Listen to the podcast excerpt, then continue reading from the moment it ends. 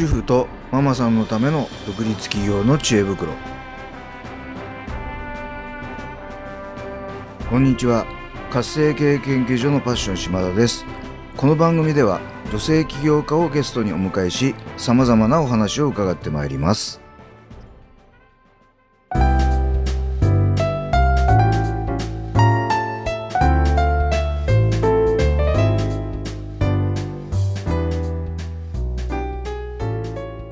皆さんこんにちは。本日のゲストは癒しセラピストの酒井美恵さんをお迎えしてお話を伺ってまいります。酒井さんこんにちは。こんにちは。よろしくお願いします。はい。ようこそこの番組にお越しいただきました。今日はよろしくお願いいたします。はい。よろしくお願いします。はい。この番組ではすでにご活躍中の女性起業家の方をお招きして独立企業の成功法則をお聞きするという番組を行っております酒井さんの忌憚のないお話を伺いたいと思いますのでよろしくお願いいたしますね。はい。はい。ではまずですね酒井さんの自己紹介お仕事も含めた自己紹介をお話しください。はい。ありがとうございます、はい。えっ、と私はですね鹿児島県の奄美大島でえっ、と整体師でをしています酒井美恵と申しますと、えー癒しセラピスト体の声を聞き、えー本来持っている治癒力を蘇らせる癒しセラピストっていう、えーセラピストの養成講座も主催させていただいてます。なるほど。は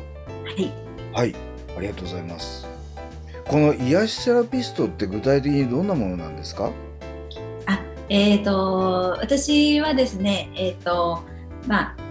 もともと実は、えー、と理学療法士っていう病院で勤務するうん。あのリハビリの専門職をしていたんですけれどあもあそうだったんですね。今臨床12年ほど、えー、と臨床で、まあリハえー、と施術っていうか体のことを学んでで、えーそうやって治療をしていくっていうことをやってきたんですけれどもあのもう少しですね病院に来る前にあのなんとかできたらその方のその体をもう少しこう治癒力を高めたりとかですね、うん。まあ、予防をするっていうところに関わりたいなと思って、まあえっと、独立して整体師っていう形で、えーまた新たな形で関わるっていうことをしてきたんですけどはい。今度その中でですねこうよりもっとそのなんでしょう1対1でお客様にこう関わっていく中で体の症状とやっぱり心の状態であったり心の、まあ、ストレスであったり分かりやすく言うと。そういうものってそのまま心の状態が体に出るなっていう風なことに気づき始めたんですよね。なるほど。はい、で、えー、とやっぱり両方見ていく。体のストレスも取ってあげるし、えー心のストレスも、えー取っていくっていうこと両方することでその人が本来の注力っていうもの本来持っている力をちゃんと取り戻すことができるっていうあのここをやっぱり両方見ていくっていうことがすごく大事だなっていう感じ大事だなっていうふうに感じるようになって。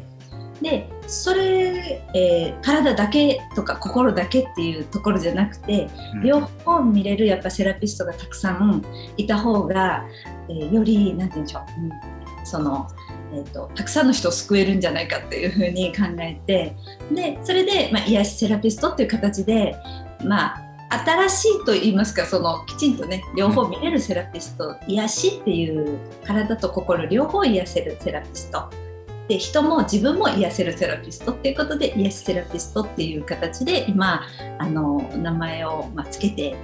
あの広めていこうというふうに活動してるところなんです。なるほどありがとうございます、あの要は体のアプローチだけじゃなくて心の方もちゃんとやんないとダメだよと、そうですね。そういうことなんですよねはい。はいでその癒しセラピスト養成講座っていうのはその心の部分のセラピストを養成する講座ってことなんですか、そうですね。あの両方ですね。体の施術のことももちろんお伝えするし、はいその理論的な部分もちゃんとお伝えするんですけど、あのそこにえー、とじゃあ、えー心だったりとか、まあ、ストレスに対する自分がどういうふうに捉えるかで潜在意識的な部分だったり、あのちゃんと心の部分もちゃんと理論的にあの組み込んであの分かりやすくよりシンプルにあのして難しくはあんまりしないように講座の内容をしてるんですけどなるほどですね。ちゃんとつながって見れるようにあの理論と技術と教えてるって感じになりますね。なるほど。はいえー、とそうするとターゲットはそのいわゆる整体師さんみたいな、まあ、体のケアを行っている方々向けの講座という感じなんでしょうか？えーとそうですね、えー、整体師さんであったり私のように理学療法士さん作業療法士さんであったりもともと体のケアに携わってる方っていうのも受けてくださってるんですけど、はい、あの私は結構その、えーと、体の本質っていうところを知れば未経験の方、うん。うん、あのそういうやったことない方で癒しっていうのに興味がある方であったりとかそういう方も、えっと、みんなできると思っていて、なるほどですね。はい、そういう方も全て含めてはいますね。なるほど。はい、はいその講座を卒業すると自分でこう、まあ、お金をいただいてうんセラピストができるようになるっていうふうに考えてよろしいんでしょうか？あそうですね、あはいセラピストとして起業するところも、えっと、サポートまあビジネスとしてですねビジネスとかお仕事とか、まあ、副業って形でもいいと思うんですけど、なるほど。はい、あの喜ばれ人にねあの喜ばれたりとかまあ社会貢献につながるお仕事したいっていう方には、えーそういう企業のサポートもしています。なるほど。はいありがとうございます。はい、もともとい酒井さんがその医学療法士、理学療法あ理学理学療法士失礼しました。うんそれをする始めることになったきっかけってどんなことだったんですか？あ理学療私理学療法を目指したきっかけですかね。はいはい。えっとですねこれはえっと後々遡ったらそうだったなって思ってるんですけど、うん結構幼少期の時に入院したりする経験がありまして、一番小さい時一番小さい、えー覚えてるのは幼稚園の時にもう腎臓を患ってですね なんか入院したところから始まりはい。小学生の時にはあのちょっと血管が詰まる病気になって入院したりっていうのがあったもんですからはい。もうそそこで漠然とお医者さんであったり看護師さんだったり医療的なお仕事をすするしてる方に、多分憧れたんですよね。あのはい、優しくしてもらってそういう人になりなれたらいいなみたいな感じで病院に勤務するとか医療系っていうのを目指し始めたのは小学生の高学年ぐらいからちょっと意識し始めて。であの、えーそのまま本当はですね薬学に進もうと思って勉強をしたんですけどうん。でも薬学に決めたのはもう高校生の終わりぐらいで全然勉強間に合わずにうん。あの浪人もしたんですよ。でちょうど一浪した時に目指してる女の子に出会って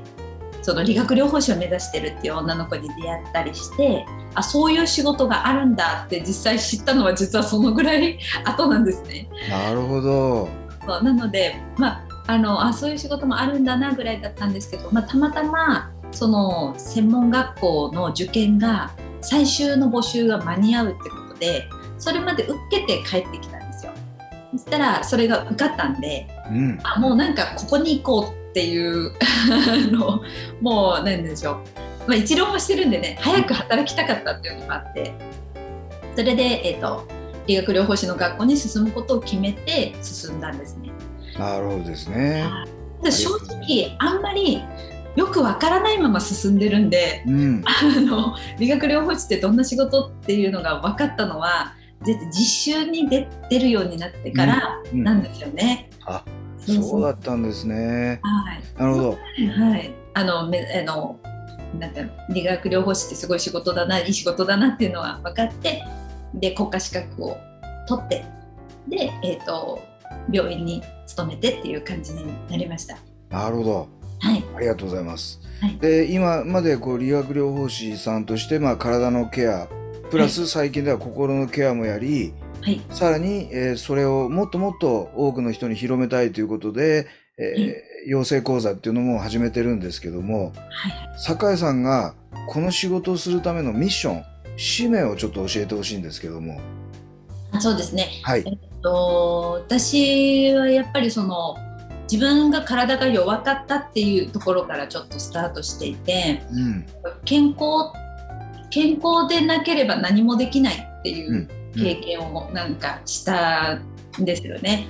うん、なのでやっぱりいくつになってもあの好きなことやりたいことができるために健康であるっていうことを大事にしていてでそれをサポートしていく、うん、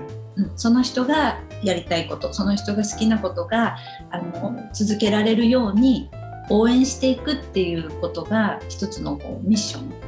うん、でそのために、まあ、私ができることをやっていくっていう感じで今あの進めてますね。なるほど、はい、そのミッションは素晴らしいミッションだと思うんですけどやっぱり酒井さん一人でやっていく方ことってことは、多くの人を救えない感じですよね。そうですね。はい。はい、あの、そんなところがこう養成講座につながってるんでしょうかね。